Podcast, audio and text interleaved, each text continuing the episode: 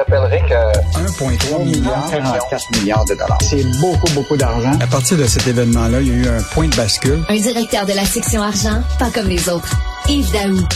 Hey Yves, c'est rendu, là, la bouffe est tellement chère que des gens qui prennent la décision de, de moins bien manger, de moins manger parce que ça coûte trop cher, c'est vraiment inquiétant. Là.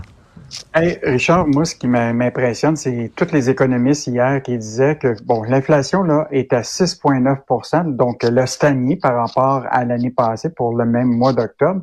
Et là, les économistes disaient ah ben là, tu vois, ça commence à se à diminuer, les risques commencent à, être moins grands. Mais la réalité, c'est que ces économistes-là, est-ce qu'ils vont au marché? Ils vont-tu chez Métro, puis ils vont-tu à ces endroits-là? Parce que la réalité là, c'est que les gens font face à des produits de base, Richard là qui, ont, qui augmentent systématiquement. Écoute, là, on a des exemples ce matin. Tiens-toi bien, la laitue, 30% d'augmentation. La margarine, 40% d'augmentation.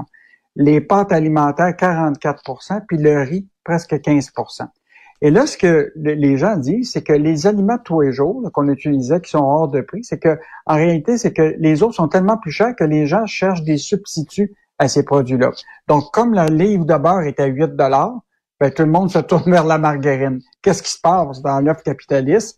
C'est que là, le prix de la margarine augmente. Donc, euh, là, actuellement, c'est ce qu'on s'aperçoit, c'est que les gens cherchent des produits de substitut parce que les autres prix sont trop chers. Donc, euh, l'inflation alimentaire continue à, être présente. Les prix des aliments, de façon générale, ont augmenté de 11% en octobre. Mais des produits de base, là, tu sais, qui, qui sont ce qu'on utilise à tous les jours, là, et, et, rendu bien trop cher. Mais là, quand, quand, quand, tu te fais un BLT, là, c'est la laitue maintenant qui coûte le plus cher dans ton BLT quasiment. C'est fou raide. Écoute, il y a quelqu'un qui m'a dit hier, Richard, là, qui refuse maintenant d'acheter une salade à sa pièce. Eh ben. il a dit là, écoute, on est rendu là, tu sais. Et l'avantage qu'on a eu avec l'inflation, tu sais quoi, là, c'est que les gens ont commencé à regarder les prix ont commencé. Moi, personnellement, je te le dis, là, je ne faisais pas ça. Hum, Maintenant, je regarde pour être sûr, est-ce que je me fais avoir ou je ne me fais pas avoir?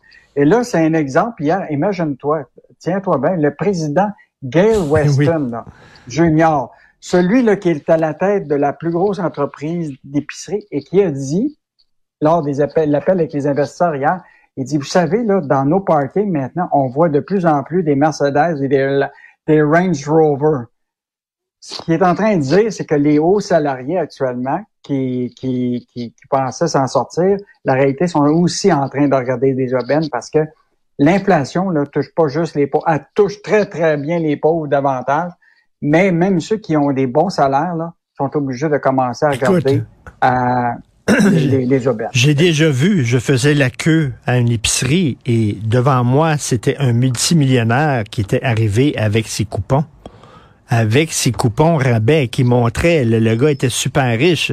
Et euh, écoute, euh, effectivement, euh, donc de plus en plus de Mercedes et de Range Rovers dans les stationnements de la Blase. Et quoi, est-ce qu'on en voit devant les Dollarama aussi? je le sais pas, mais c'est complètement fou quand même. groupe sélection. Juste rappeler, oui, le groupe sélection. Ben, juste terminer en disant, oui. c'était les résultats financiers de l'Obla et de Métro. Tiens-toi bien, évidemment, les, euh, les, les, profits de, de, de, de, de l'Aube-là là, ont augmenté de 29% au dernier trimestre. Ben, ça, tu vois, les gens regardent ça, les gens regardent ça, puis ils disent, attends une minute, là, si justement je paye ma salade 7 piastres, euh, finalement, puis les autres, ça en mettent plein les poches, il y a quelque chose qui fonctionne pas là-dedans, là. Mais Richard, hier, nos journalistes ont commencé à analyser les états financiers de l'Obla et de Métro, mais dans le cas de l'Obla, imagine-toi, tu n'es pas capable de départir les profits qui sont liés à l'alimentation et à d'autres secteurs, parce que là, ces groupes-là sont intégrés dans la pharmacie, etc., etc. Et hier, le, PDG de Gail Weston Jr. nous a dit, vous savez, là, les marges de profit, on les fait pas sur les aliments, on les fait sur les cosmétiques. ben oh! oui. Ben oui, t'as ça. Alors, euh, le groupe Sélection, donc, euh, le roi des résidences privées pour aînés qui est peut-être largué par ses partenaires d'affaires.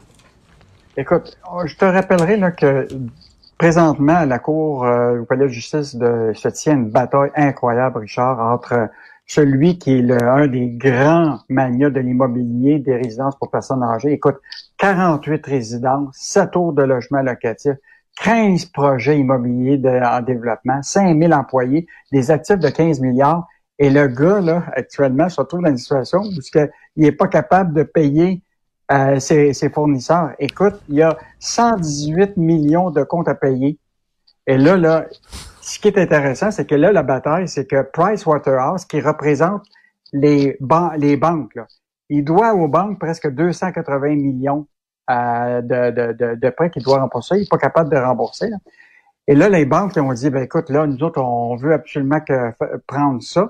Et là, lui, il dit, moi, je veux pas vous laisser votre business aux banques. J'ai trouvé une autre personne pour le faire, qui est Herbert Black, qui va s'occuper de sa business. Et là, le juge doit décider ça va être sûr être euh, euh, Herbert Black, celui qui est un espèce de financier de, de, dans le domaine des métaux qui est prêt à y passer 60 millions, ou ça va être les banques, mais là, les banques, quand ils vont prendre ça, ils vont commencer, évidemment, à regarder comment ils vont sauver leur billes. Mais là, ce qui est inquiétant, c'est que celui qui est euh, Christian Bourque, qui représente Pricewaterhouse, il dit, c'est dit, c'est une maison de, où ce que j'ai jamais vu ça la complexité et le fait que l'information financière n'est pas du tout fiable. Ben Écoute, un groupe comme ça, où ce que toute la situation financière est bordelique, euh, c'est un, peu inquiétant quand tu sais qu'ils ont eu du, du financement de, de l'État, presque 120 millions. Euh, ils ont du financement de différents partenaires. Et là, on se, on se retrouve aujourd'hui dans un état financier d'un groupe qui est quand même un des grands groupes du Québec. Mais il n'y a pas un CA, lui? Un euh, conseil ben, d'administration. Il y a un CA, mais... Ouais, mais le CA. Non, mais le rôle d'un CA, habituellement, c'est justement savoir si la société est-elle bien gérée ou pas. Ils ont-tu fait leur job, le CA? Parce que c'est géré n'importe comment. Oui, mais là, la question, c'est que je pense que c'est au-delà du CA. La question, c'est que là, ils, en sont rendus que les, banques sont prêtes à le larguer. Le CA ne sera plus vraiment utile. Ben L'idée, c'est que les jours sont comptés. Tu comprends-tu pour euh, Réal Bouclin? Non, mais tu tu euh, disais, là, il donne 1,5 million de dollars, par exemple, à sa famille à tous les mois. Euh, J'imagine qu'au cours des mois, là, au fil des mois puis des années, le CA voyait ça passer, puis il n'y a personne qui a dit, je m'excuse, mais comment ça vous donnez 1,5 million de dollars à votre famille, il me semble? Je sais pas. Ils ont, ils ont tous dormi au gaz, exactement. Là. Et là, on se Mais là, ce qui est inquiétant, ce qui est inquiétant, Richard, c'est pour les gens là, qui habitent ces résidences de personnes âgées-là, là, qui lisent ça le matin, là, puis ils se disent, là, mmh. le liquidateur, hier, il disait, il dit, moi, ça met... Tout ça, là, ça va mettre les résidents en risque, là, finalement, à la fin, là, parce que il, il, est plus capable de payer ses, ses comptes à payer. Fait que, il va y avoir des petits fournisseurs là-dedans, il va avoir... Euh, euh, écoute, ça, c'est ben vraiment une histoire qui, est incroyable. Il était parti sur une ballonne. Parlant de CA, justement, l'ancien président du CA de Twitter, Patrick Pichette, qui est très sévère envers Elon Musk. écoute, toi, es-tu fasciné par Elon ben Musk? C'est devenu, c'est devenu le Messie. écoute, ce matin, là, imagine-toi, là, tous ces employés, là, ils ont jusqu'à 17 heures aujourd'hui, là, pour savoir s'ils sont prêts à travailler à fond pour l'entreprise. Et s'ils le font pas, ils sont congédiés. et donc, il faut qu'ils se présentent au bureau pendant 40 heures par semaine pour travailler à fond. Si tu le fais pas, tu es congédié. Écoute, hier, euh, Patrick Pichette, là, qui était quand même le président du conseil d'administration de Twitter, euh, c'est lui qui a participé euh, actuellement à tout l'achat de Twitter, donc il était quand même un des financiers. Et ça, c'est un Québécois d'ici. Et là, imagine-toi, il dit, écoute, depuis que, que, la vente est faite, là, il dit, c'est le bordel. Un, d'abord, ils perdent des annonceurs. Euh, L'autre affaire, c'est que là, il y aurait 13 milliards de dettes. C'est entre 1 et presque 1,3 milliard par année juste d'intérêt. Là, les annonceurs se sont tirés.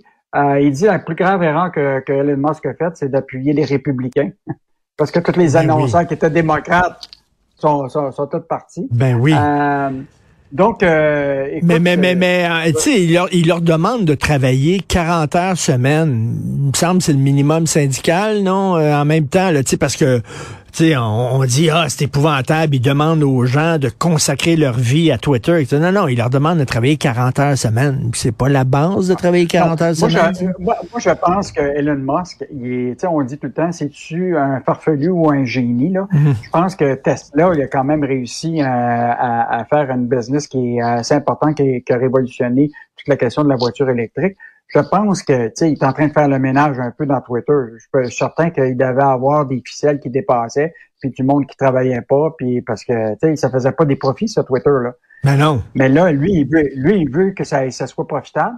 Mais est-ce qu'il y a des manières de le faire? Euh, Bon, tu sais, entre le, la forme et le et je pense que peut-être des non non je pense qu'il il, man, il, manque un peu d'entre-gens mettons là, Elon Musk il n'y a pas il y a pas ce qu'on appelle euh, tu sais c'est quoi l'intelligence émotive là, exactement l'intelligence émotionnelle ça, ça lui manque un peu tout à fait. Non, c'est ça. Il y a l'intelligence, mais il manque juste l'autre aspect. Exactement. Yves Daou, merci beaucoup. Bonne journée. On se reparle demain. Salut.